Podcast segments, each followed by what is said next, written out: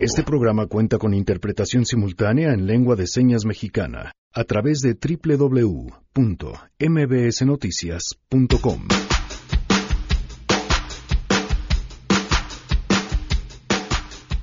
La pesadilla que no tiene fin en nuestro país. Una historia más de feminicidio en voz de Frida Guerra. Ya estamos con 160 feminicidios en lo que va del 2019.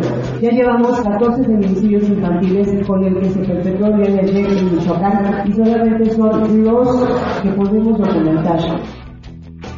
Y como contraste, historias que valen la pena contar, que nos inspiran, que nos dicen que sí se pueden, Ten, sí se puede. Tenemos aquí en cabina a Donovan Carrillo, el patinador artístico mexicano que hizo historia y que nos va a estar representando próximamente en el Campeonato Mundial. Abriendo el camino y rompiendo estereotipos de que en México no se puede y que ya por ser mexicano vas a ir a una competencia internacional y quedar en último lugar. Tenemos buenas noticias y más. Quédense así arrancamos a todo terreno. MBS Radio presenta A Todo Terreno con Pamela Cerdeira.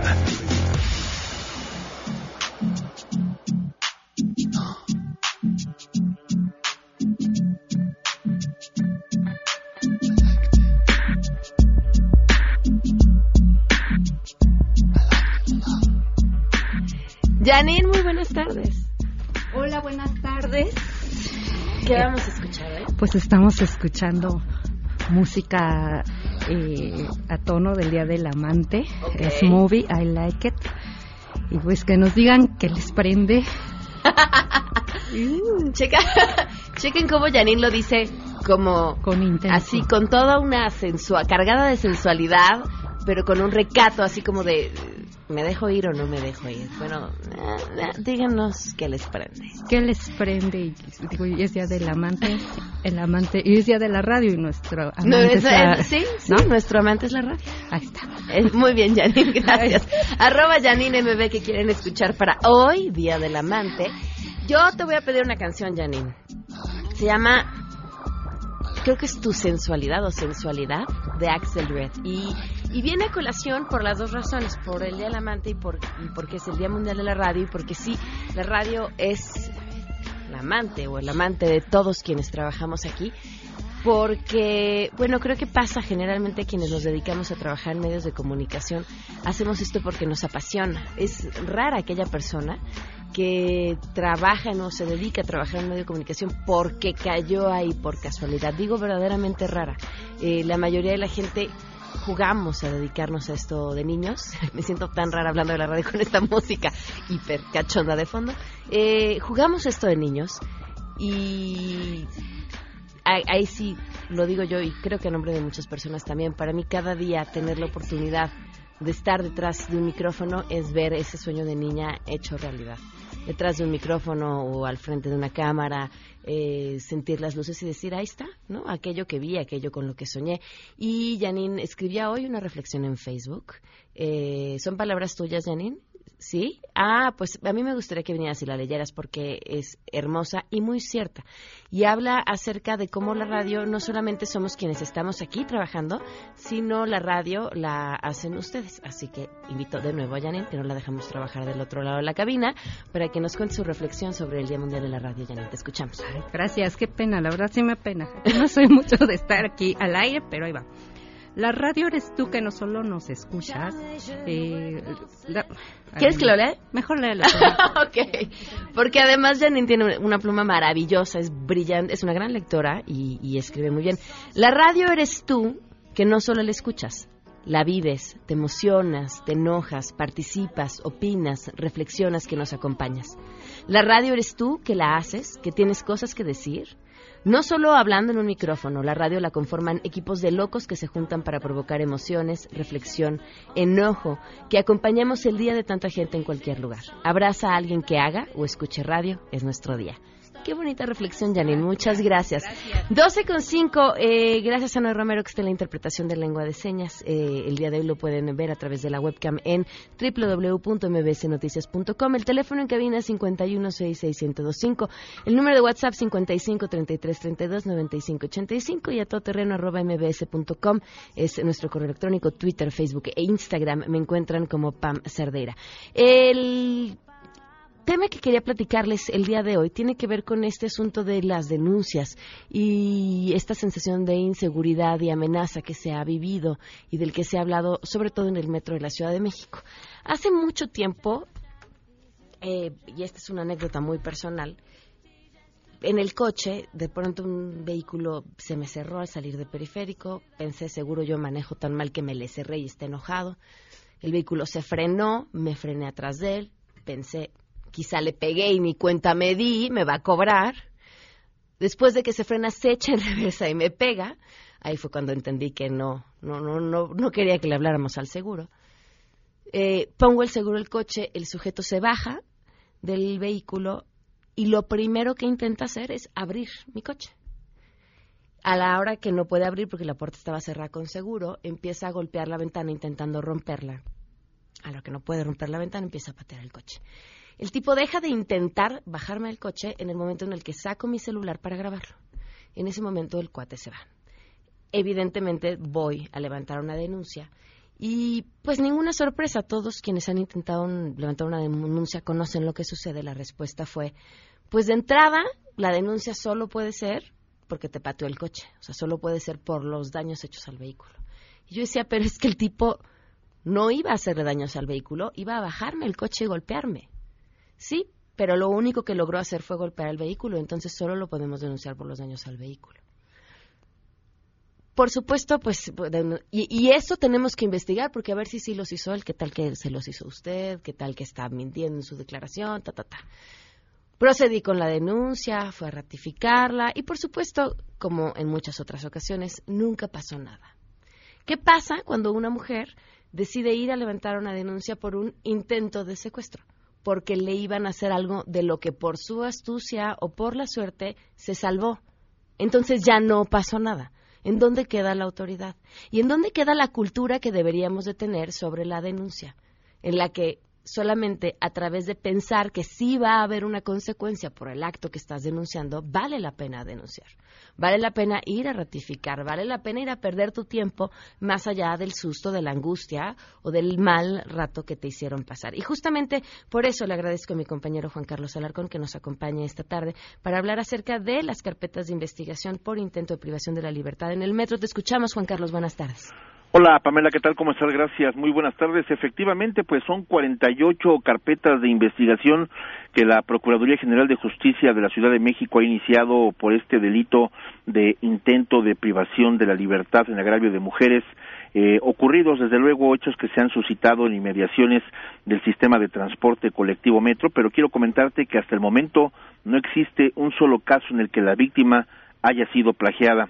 Sin embargo, se han hecho denuncias, se han presentado querellas, en donde en algunos eh, casos eh, las personas que han eh, mencionado esto ante la autoridad ministerial pues han falseado declaraciones, han hecho acusaciones sin sustento, pero comentarte algo importante que la procuradora de la Ciudad de México, Ernestina Godoy Ramos, aseguró que no habrá acción penal en contra de estas mujeres que hayan falseado su declaración al momento de presentar la querella ante el Ministerio Público dijo que todos los expedientes serán concentrados de ahora en adelante en una sola unidad, que es eh, una unidad especializada, y esta radica en la Fiscalía Central de Investigación, en la que se dará seguimiento puntual para detallar de manera conjunta y en un solo producto informativo perfiles, modus, tiempo, circunstancias en las que se realizan los posibles actos ilícitos.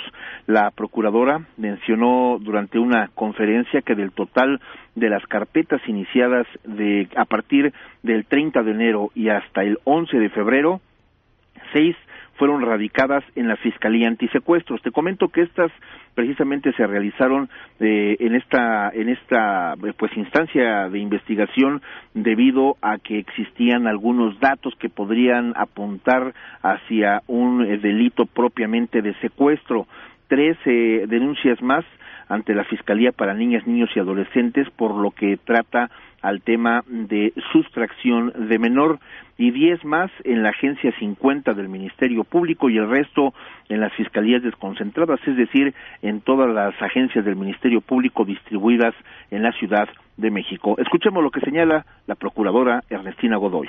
De las 48 carpetas, lo que les informaba es que solo seis de esas carpetas se encuentran en la Fiscalía Antisecuestro, porque hubo alguna acción que nos hace pensar que sí pudiera ser una tentativa de secuestro. No tenemos ningún indicio de quienes, a quienes tenemos reportados como secuestros que haya sido en, en el metro, en las inmediaciones del metro.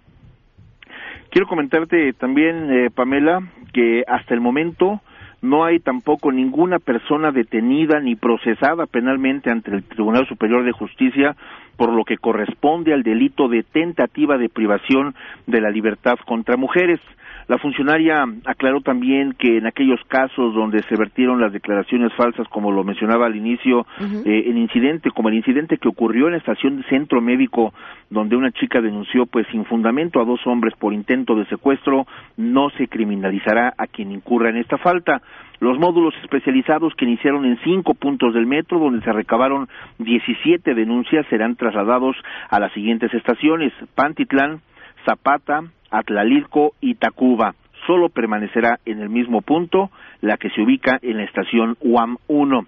La procuradora afirmó por último que los dispositivos de investigación y seguridad continuarán de manera indefinida para garantizar la integridad de las mujeres que día a día forman parte de los más de 5 millones de viajes que se realizan en el metro. Pamela, el reporte que tengo. Juan Carlos, muchísimas gracias. Pues habrá que estar atentos. A mí me, me llama un poco la atención eh, y, creo que hay que comentarlo porque creo que la Procuraduría ha tomado las medidas y la seriedad sobre este tema que requiere. Y, pero, y leo por otro lado como una narrativa de decir esto estuvo organizado, esto en realidad no pasó, se está provocando más miedo de lo que realmente hay como situación de riesgo. Sí, efectivamente. Fíjate que eh, incluso tuvimos también oportunidad de platicar con algunas eh, jóvenes que fueron víctimas en el caso concreto sobre abusos sexuales. Esa es una práctica que se ha llevado durante muchos años. El metro ha sido un campo de cultivo precisamente para la comisión de cualquier delito. Desafortunadamente, ante el incremento de usuarios, las mujeres pues han sido pues blanco de estas agresiones tanto sexuales como de tentativa de secuestro y que bueno pues ahora salieron a la, a la luz pública a través de las redes sociales y que poco a poco se fueron sumando las voces y que gracias justamente a este atrevimiento de hacerlo público es que la propia autoridad eh, volteó justamente hacia este sistema de transporte para poner orden, para hacer las investigaciones, comentarte que hay agentes de investigación encubiertos en las diferentes líneas del metro para ubicar a estos posibles agresores, ya sea de manera sexual o también por tentativa de secuestro, pero el hecho es de que están haciendo investigaciones muy precisas ya con objetivos claros, con algunos eh, vehículos que las propias víctimas han relatado ante el Ministerio Público. Solamente quiero comentarte que en estas eh, denuncias se ha mencionado al menos la participación de un taxi Nissan Suru con placas de la Ciudad de México, una camioneta Ford Escape, una camioneta Ford Windstar, una camioneta de la marca Jeep en color rojo. Todas las víctimas han mencionado de las que han hecho denuncias ante el Ministerio Público que todos esos vehículos al exterior del metro portan vidrios polarizados con personas de dos a tres que eh, precisamente pues están vigilando el paso de las mujeres, así es que son investigaciones que ya tienen en video incluso también la Secretaría de Seguridad Pública y que hay el compartimiento de esta información entre las instituciones para hacerlo de una manera muy precisa y pues detener en flagrancia a estas personas cuando vuelvan a cometer otro ilícito, Pamela. Muy bien, Juan Carlos, muchas gracias. Muy buenas tardes. Gracias, muy buenas tardes. Hoy se cumplen un año, cinco meses, once días del feminicidio de Victoria Pamela Salas Martínez. Esa la impunidad es nuestro mayor lastre.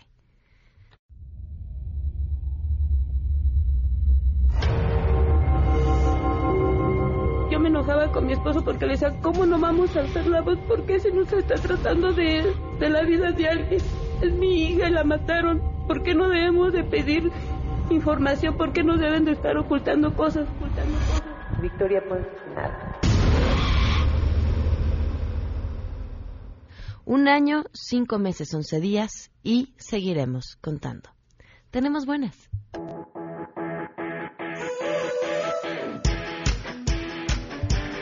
No saben qué gusto me da tener al invitado que tenemos sentado hoy aquí en la cabina, un joven al que llevo siguiendo mucho tiempo, al que admiro muchísimo y del que además todas las personas nos tenemos que sentir muy, muy, muy orgullosas de él. Donovan Carrillo, ¿cómo estás? Bienvenido.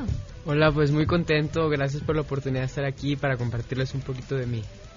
Mira, tenemos que celebrar la excelente noticia que eres el primer mexicano en ir a participar a un mundial de patinaje, en lograr un triple axel, en muchas cosas. Pero antes de llegar a eso que hoy celebramos, Donovan, quisiera irme así como más atrás en tu historia. Bueno, ¿cuántos años tienes? Ahorita tengo 19 años. Ajá. Este, nací en la ciudad de Guadalajara. El hielo te mantiene bien, ¿eh? Te ves Sí, más chico. siempre me han dicho lo mismo, que no parezco, pero pues bueno, es parte de, ¿no? ¿Naciste en Guadalajara? Sí, nací en Guadalajara y comencé a patinar a los 8. Ok.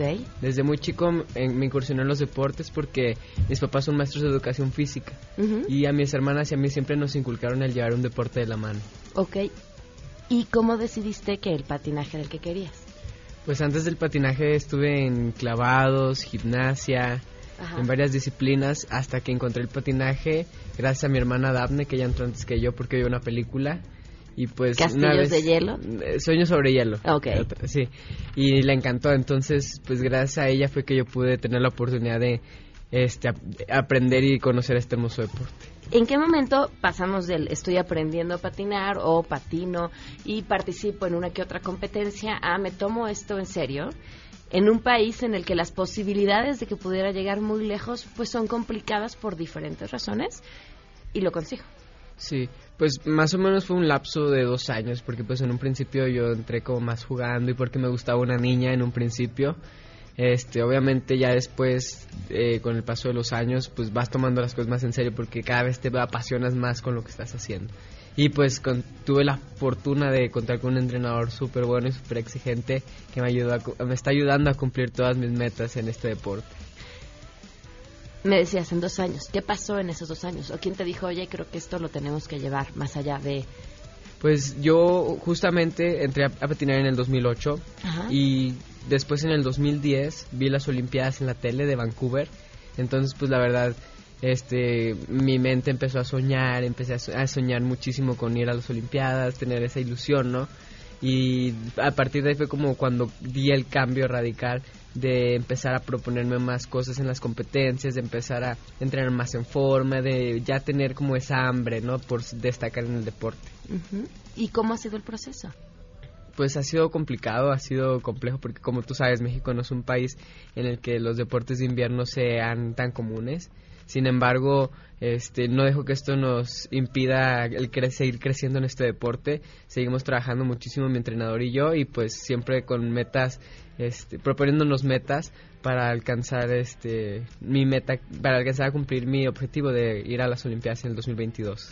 La primera vez que escuchamos sobre ti vino también cargado de un inmenso orgullo, pero una enorme polémica porque pues nunca faltan los idiotas. ¿no?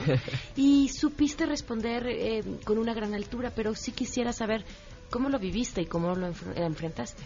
Pues en ese momento fue difícil porque justo íbamos regresando de Japón, de que de esta competencia que fue muy muy padre, ¿no? La disfrutamos muchísimo y empecé a abrir mis redes sociales y, y al momento que la abro las abro este me doy cuenta de todos los comentarios negativos los insultos así como ya felicitaciones pues también hubo esta parte negativa no y pues me dolió muchísimo y este ¿Cuántos años tenías? en ese momento tenía 16 este sin embargo pues yo quise aclarar no con todas este mis seguidores con todas las personas en mis redes sociales y les dije que no me molestaba que me llamaran gay, sino que me molestaba que usaran la palabra gay como un insulto a mi trabajo a- o a mi esfuerzo, este, porque pues es muchísimo tiempo el que uno le dedica al deporte, ¿no? Y este, pues me dolió muchísimo que la gente lo viera como un insulto y me empezara a atacar. Entonces busqué la manera de ser de una manera diplomático, este, pues aclararles mis gustos y este en ese momento pues parar no en seco ese tren que era de puros insultos y así.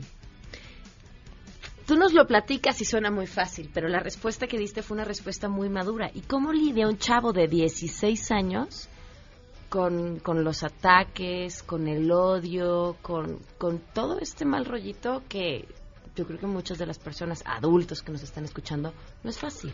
Pues no, tú bien lo mencionas, no es fácil. Este, han sido, pues, desgraciadamente, varias experiencias, no nada más es la única que he tenido de este tipo, sino también en la escuela, en diversos lados, este, ya sabes, hay personas, de repente cuando estoy entrenando, este, pues entrar en un centro comercial donde esa puerta abierta, entonces de repente no faltan las personas que se hacen los graciosos y empiezan a insultar y así. Entonces, pues realmente es algo con lo que aprendes a lidiar el día al día, el día a día, perdón, y pues este yo creo que es algo como que yo ya tenía pensado en algún momento pues exponer, ¿no? Este tipo de respuestas y pues se presentó la situación en esta ocasión y pues dije es el momento de aprovechar para tratar de hacer ese cambio en la mentalidad de muchas personas que creen que y de hecho puse un tweet que puse que dije eh, un, así como un futbolista no garantiza su, su, heterosexualidad, un patinador tampoco. Entonces, este, pues mucha gente sí lo tomó de manera positiva y la verdad hubo un, un pequeño cambio en la sociedad, yo siento. ¿Cuál ha sido el momento más complicado que te ha tocado vivir en esta carrera en el deporte? Pues yo creo que la falta de apoyos durante mi crecimiento como deportista es una de las cosas que me ha frenado más este el incluso tener que negar este mi participación en algunos eventos internacionales por la falta de recursos y este y pues no he podido este, completar algunas metas que he tenido debido a este tema. Sin embargo, esperemos que esto ya cambie. He contado con la suerte que muchas personas han puesto su granito de arena para ayudarme a yo cumplir mis metas y ayudarme a seguir este empapándome en competencias internacionales, llenándome de pues fogueo que me ayude a cumplir estas pues experiencias. Y el mejor momento ese que hoy cierras los ojos, tu mente viaja hacia allá y puedes ponerte chinito otra vez.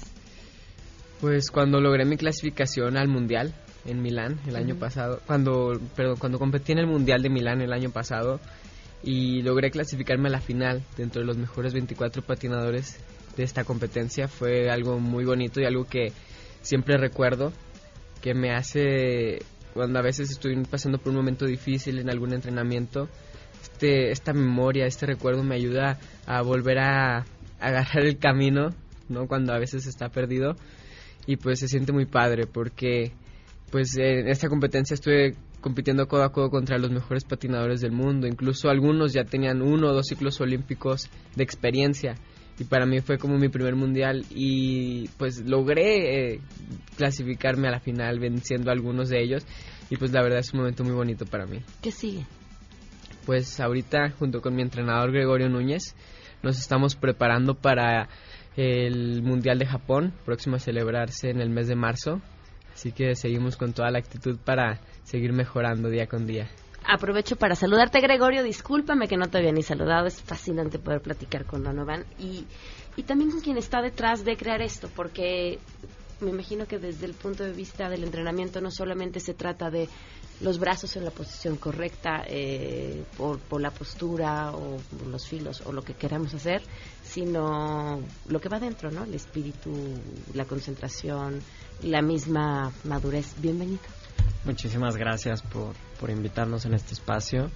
Y pues sí, como tú mencionas, no muchas veces es la parte técnica del deporte, sino todo lo que genera el crear a un deportista de alto nivel, eh, de alto rendimiento. Eh, así como Donovan, llegamos a hacer sacrificios para invertir más tiempo, más esfuerzo, eh, lo cual, bueno, estamos muy orgullosos y agradecidos de los resultados que ha dado toda esta eh, lucha y trabajo que se ha llevado pues ya casi 12 años de trabajar con Donovan. Y yo creo que finalmente todo esto sirve como una experiencia para todos los atletas y para todas esas eh, pequeños que tienen sueños de destacar en el deporte en México que bueno, sí se puede, digo, sí hay adversidades y sí a veces es complicado muchas cosas, Pero cuando alguien cree en tu trabajo y cuando alguien eh, suma esa meta a, tu lado, creo que se puede lograr. ¿Cómo encuentras espacio para soñar en un lugar donde, como le decía Donovan, pues todo, todo juega en tu contra?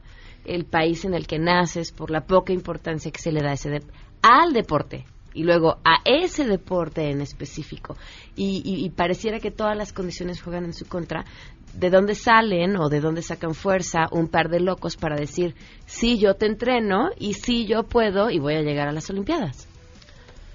Pues sí, eh, realmente hay muchos factores en contra, pero yo considero y creo que nosotros como mexicanos tenemos eh, bastante ingenio y creo que nos gustan a veces los retos a pesar de las dificultades que vivimos eh, en nuestro país.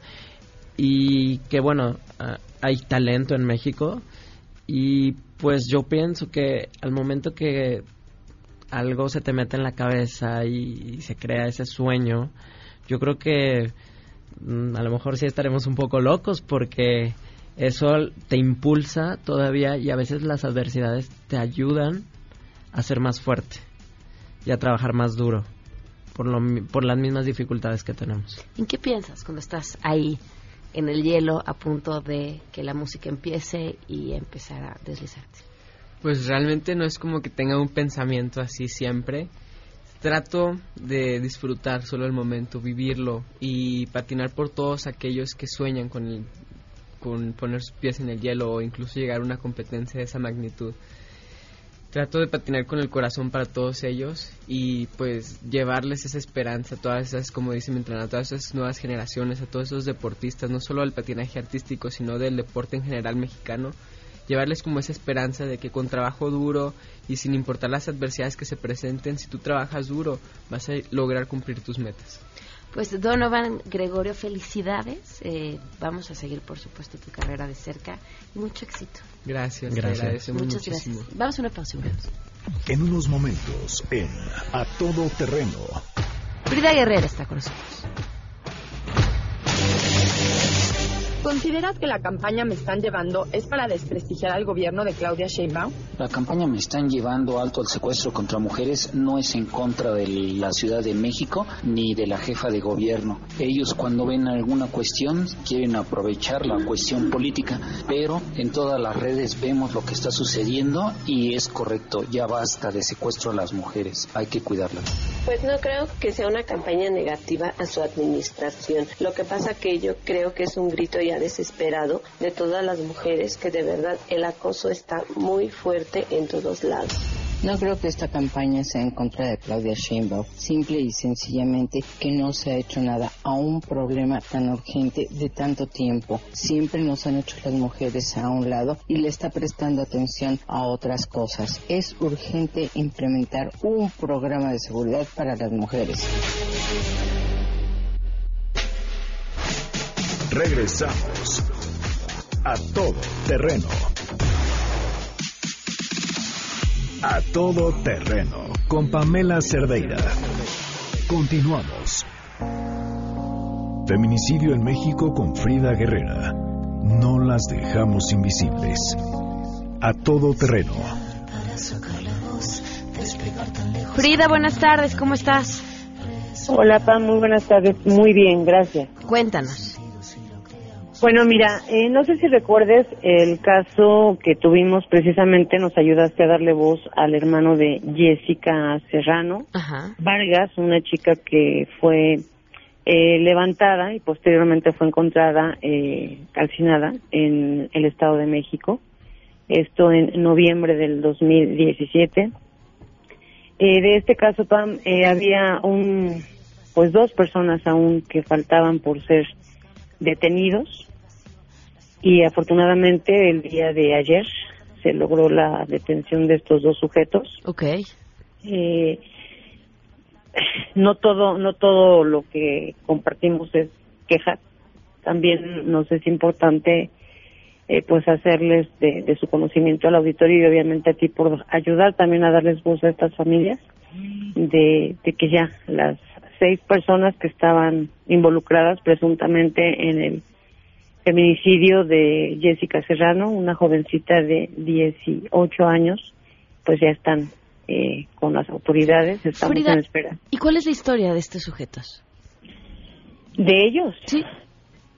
Pues son jóvenes, son gente joven, no podemos decir mucho porque obviamente el, proceso se encuentra aún en, en los tribunales con los jueces, eh, pero pues fue una situación donde participan varios individuos, una mujer entre ellos, donde algunas de las de las pues declaraciones que se han dado es que ella fue como que una de las principales que, que organizó toda esta todo este daño hacia Jessica que era conocida por ellos y pues lamentablemente sí a Jessica la se la llevan de un puesto de tacos el día 7 de noviembre y finalmente el día 9 hubo una serie de llamadas muy dolorosas a la familia eh, donde les mostraban también videos de cómo estaba Jessica, eh, cómo estaba siendo lastimada y pues finalmente el cuerpo fue fue localizado, eh, la familia la reconoce y, e inician con este proceso. Hemos tenido un par de reuniones con el fiscal general del Estado de México en donde el 26 de octubre se dio la primera con esta familia, con una de muchas que acompañamos y, pues ahí empezaron los compromisos. Eh, el 26 de enero pasado tuvimos otra reunión ya de seguimiento y pues fue donde ya se empezó a concretar hacia donde se podía mover la gente de aprehensiones para detener a estos individuos que tenían ya una orden de aprehensión y afortunadamente el día de ayer se concretó. Pues sí, la verdad es que es, es una buena noticia porque dentro de la tragedia de esta historia, el que haya detenidos y que el proceso se lleve como se debe, evitará por lo menos que la vuelvan a hacer. Así es, Pam, y son mensajes que pues tenemos que seguir enviando a, a estos sujetos y a estas, a estas personas que se atreven a, a cometer actos tan dolorosos como estos que a nosotros nos ocupan sin embargo, como bien dices también, Pam, el tema no, no se detiene. Nosotros estamos eh, cerrando el 11 de febrero, no hemos eh, actualizado las del día 12 de febrero, del primero de enero al 11 de febrero. Ya documentamos 200 feminicidios en lo que va del 2019, eh, 68 asesinatos violentos, es decir, homicidios de, de mujeres con otras personas donde el ataque no es directo en contra de ellas y lamentablemente, Pam, de estos eh, 200 feminicidios, 16 de ellos son de niñas menores. Eh, también te comentábamos que este año iniciamos con eh, la documentación y obviamente visibilidad de casos de pequeñitos, menores de 14 años, niños, y, y lamentablemente es vergonzante decir que llevamos ya 12 niños menores de 14 años, sobre todo chiquitos, y uno de los más eh, recientes que nos tiene pues muy preocupados es un pequeñito de no más de un año y medio que fue encontrado en Tabasco. Eh, no hemos podido con la artista forense que nos ayuda a hacer estos retratos de estos niñitos eh, poder realizar el trabajo de, de, de, hacer un rostro, de, de poder hacer una carita, eh, ya que el estado en el que se encuentra el cuerpecito del menor pues mm. está muy avanzado. Entonces, eh, no son, en efecto, como hemos dicho muchas veces, no son cifras, es una manera de documentar el, el horror, el infierno, el terror, y que lamentablemente se suman también ya a esta lista dolorosa, pues menores, niñitos chiquitos que, lo hemos dicho siempre, Pam, los niños son de todos. Así es. Eh, Rapidísimo, Pam, te comento, hay una, una, una información que está circulando y que nosotros estamos solicitando a la Fiscalía del Estado de Chiapas, así como al Poder Judicial. Lo estamos haciendo vía redes, ya que no se, pues se está manejando en vía redes. La liberación de un supuesto eh, presunto eh, sujeto, Jimmy Villatoro, que en el 2012 asesina eh, terriblemente confeso. Obviamente sabemos que en aquel tiempo el sistema de justicia era otro. Él fue o es un asesino confeso de Wendy Vicente Ochoa Méndez, quien era su pareja y madre de dos eh, pequeñitos que tenían juntos. Y se ha estado manejando la información de que fue liberado. Y esto nos tiene muy preocupados. Estamos haciendo la petición y, aprovecho el espacio PAN para hacerle la solicitud a la Fiscalía, a las autoridades del Estado de Chiapas, que nos hagan saber qué sucedió, si esto es real. No lo hemos podido confirmar. Hemos visto que compañeros serios, eh, periodistas muy serios del Estado de Chiapas, como es Isaín Mandujano, de corresponsal de proceso, han estado manejando esta información y nos parece muy delicado porque es un mensaje completamente opuesto al que acabamos de comentar al principio de, de esto, Pam. Entonces, sí, ojalá desde tu espacio nos ayudes también a, pues a que nos den respuesta a estas autoridades de Chiapas, porque sí sería un, un mensaje muy grave. Seguro, seguro, estaremos atentos, Frida. Muchísimas gracias. Al contrario, Pam, buenas tardes, buenas tardes al auditorio. Buenas tardes, sigan a Frida Guerrera en sus diferentes redes sociales, arroba Frida Guerrera en Twitter. Vamos a una pausa y volvemos. ¿Consideras que la campaña Me están llevando es para desprestigiar al gobierno de Claudia Sheinbaum? Creo que es una campaña que está enfocada más en la seguridad de las mujeres y en el apoyo mutuo entre ciudadanos que en perjudicar a la jefa de gobierno. Es más, esto debería de ser llevado con más precisión por parte de, del gobierno federal para poder ayudar a las mujeres. En distintos lugares de México tenemos esta gran incertidumbre que es hacia la seguridad de las mujeres y debemos apoyarnos y apoyarlas porque pueden surgir o puede presentarse algún inconveniente hacia ellas. Si cada vez que alguien señala los errores que se están cometiendo o las situaciones que se están presentando está atacando al gobierno, pues nadie hablaría. Que entienda la señora Sheinbaum que esto es una necesidad de la sociedad, no es por perjudicarla. Regresamos a todo terreno. A todo terreno con Pamela Cerdeira. Continuamos. Workout, go out. Conoce esta tendencia que te hará verte como quieres, haciendo lo que más te gusta y sin dejar la diversión. Workout, go out. En A Todo Terreno, presentado por Michelob Ultra. Me está dando nuestra invitada una cátedra sobre meditación. Así que voy a mandar a corto, voy a seguir platicando. No, no es cierto. Lulu Mota, bienvenida, ¿cómo estás? Súper bien, muchas gracias por recibirme. Lulu es modelo, conductora, yogi, da clases de yoga y de meditación, es viajera, vaya, tiene una vida ocupadísima. A ver, cuéntame, ¿cómo es un día a día tuyo? Un día a día mío es, este, me levanto y justamente ya conecto con lo esencial que es mi meditación a través de técnicas de respiración. Me preparo mi mate porque soy del sur. El mate es como eh, un té, este, de una hierba eh, que te ayuda a activarte. Es como el café, pero más suave. Entonces, es como más holístico. Eh, me preparo mi mate, ya Sí, yo siempre he dudado de las propiedades que tenga el mate porque he conocido a quienes lo toman y es como traen ahí un alimento prohibido. Ah, ¿Qué es eso? Una hierba muy rara. Sí, exacto. no, no, no, el mate tiene muchas, este, eh, muchos buenos beneficios al, a, la, para el cuerpo, perdón. Y este ya voy de la meditación al gimnasio, luego a desayunar y ya salgo a la calle a hacer mi vida de, de modelo. O sea, casting, si tengo que trabajar voy a trabajar y ya, ese es, ese es como mi día a día normal, por así decirlo. Pero a ver, mantenerte si te dedicas a modelar, mantenerte justamente fit, eh, mantenerte eh, pues prácticamente fresca, viéndote bien todo el tiempo, es, es, parte de tu trabajo. Sí, sí, sí, es parte de mi trabajo, pero también es parte de mi estilo de vida. Yo la verdad es que disfruto muchísimo comer sano, este, hacer ejercicio. Em, verme bien de por sí, o sea, yo como mujer sí, sí aprecio mucho ese eh, sentirme bien conmigo misma, entonces sí le doy mucha importancia y tiempo a, a Lulú, ¿entiendes? Entonces, eh, más allá de que sea como mi obligación, como modelo verme bien, lo disfruto muchísimo. Entonces, Me estabas platicando de la meditación, es fascinante, compárteselo un poco al público porque eh, te preguntaba cómo, a dónde se va tu mente cuando estás en otro lado y qué pasa o qué piensas. Justamente es lo que te estaba diciendo, es que mucha gente piensa que la meditación es no mente. Y la verdad es que hoy en día eso es muy difícil, a menos de que vivas en el Himalaya, puedes lograr ese estado de samadhi o no mente. Eh, pero nosotros, como vivimos aquí en la ciudad, eh, lo único que podemos hacer es observar.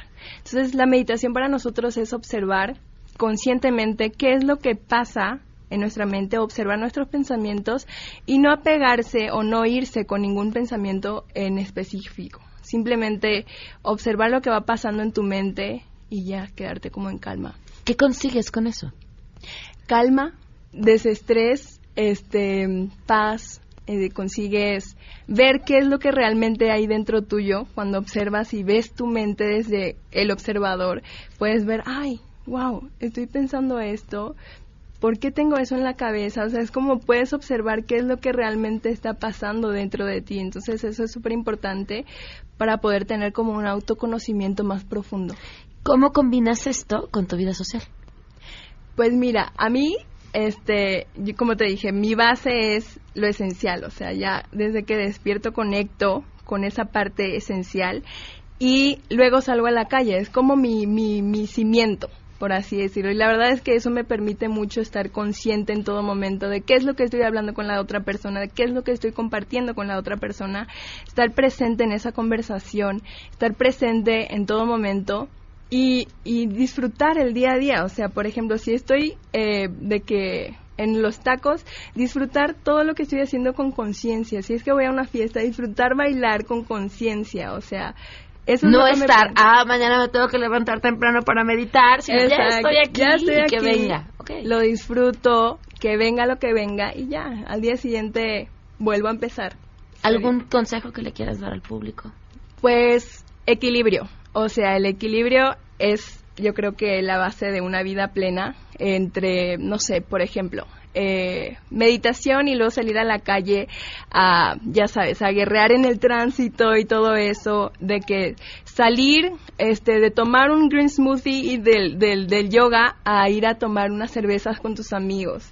Eh, no sé, bailar toda la noche con tacones y al día siguiente andar descalzos. O sea, equilibrio en todo lo que hagan. Muy bien, pues Lulu, muchas gracias por habernos acompañado. Muchísimas gracias a ustedes también. Vamos a una pausa y volvemos.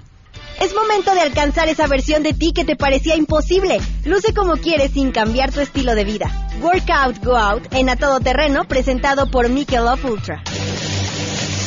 ¿Consideras que la campaña Me están llevando es para desprestigiar al gobierno de Claudia Sheinbaum? Pues en este nuestro México de las cosas al revés, no sería extraño que fuera una campaña en contra de la jefa de gobierno, así como se ha estado observando también una campaña eh, en contra de la nueva administración. Yo creo que sería más sensato que se aportara para construir y desarrollarnos y no estar tratando de destruir. Recordemos que las personas de Morena están traumados, traumatizados, lo que como queramos llamarlos, que eh, piensan que siempre que se hace alguna campaña es contra ellos, o es para desfavorecerlos, o es para ponerlos en mal, o es para todas esas cosas. Pero esa campaña es para beneficio de todas y para beneficio también de los hombres. La campaña me están llevando es verdadera. Tal vez la jefa de gobierno no se ha dado cuenta porque ella nunca viaja ni en metro ni en camión. Pero desgraciadamente todos nuestros gobernantes piensan que cualquier problema que tiene el pueblo es usado en contra en vez de que nos apoyen y estén remediando las situaciones con más seguridad. Regresamos a todo terreno. A todo terreno con Pamela Cerdeira. Continuamos. Enneagrama. Nueve formas de ver la vida con Andrea Vargas y Adelaida Harrison. A todo terreno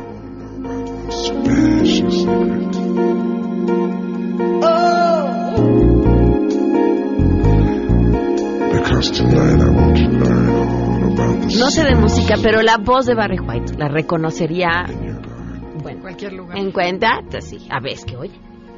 Y el hijo la tiene idéntica. Sí. Es otro hijo así gordísimo, pero canta idéntico. Andrea Vargas Adelaida Harrison, bienvenidas, ¿cómo están? Muy bien, muy, muy contentos de estar aquí contigo y con todo tu público. Cuéntenos, ¿qué vamos a hacer? Bueno, ¿te acuerdas que hemos estado hablando de que si eres jefe o eres líder? Ajá. Bueno, entonces traemos un pequeño test para saber, porque todo mundo en, en el ámbito en el que se encuentre puede ser un jefe o puede ser un líder. No necesariamente ser el, el que nos imaginamos cuando dices líder, así el ejecutivo en una empresa. Ajá. No, para nada. Puede ser en tu ¿Con colonia, tus con tus hijos, en, con, o sea, en la escuela, en, en donde tú quieras. Ok. Entonces, bueno, el chiste es medir el autodominio, que es el nivel de integración. Y dominarte es conocerte, no controlarte, que eso es muy distinto. Si te conoces, ya no necesitas controlarte. Es la diferencia entre el jefe y el líder. Ok. Entonces, el primero que tenemos que ver, y te dimos un, un test con un circulito y tienes unos atributos, seis atributos. Vamos a hablar de cada uno y que la gente lo vaya escuchando. La idea es que se evalúen, no que se califiquen. En verde, si siempre lo hago. Amarillo, como semáforo, si a veces lo hago. Y rojo, si no lo he hecho. Y bueno, a lo mejor es el momento de que empieces a ver que lo puedes hacer. Ok, vayan de apuntando. Entonces, el primero es demostrar un, un profundo nivel de autoconciencia. Eso quiere decir que te das cuenta de lo que estás pensando, eh, de lo que sientes en el momento que está ocurriendo y no que niegas tus emociones y tus sentimientos. Ok. Entonces, ok. ¿ese ya? Pues yo le puse verde. A lo mejor tengo un problema de autoestima. y creo que sí tengo conciencia. El 4 siempre sabe lo que siente. Perfecto. La segunda es, un líder debe buscar y estar abierto a la retroalimentación. Esta competencia suena muy fácil, pero realmente requiere de mucha humildad, porque para pedir retroalimentación hay que pedir retroalimentación tanto positiva como negativa. A lo mejor pensemos en un López Obrador, en nuestro mm. presidente. ¿Qué tanto pide esa retroalimentación positiva o negativa? Y, y piénsenla en ustedes mismos.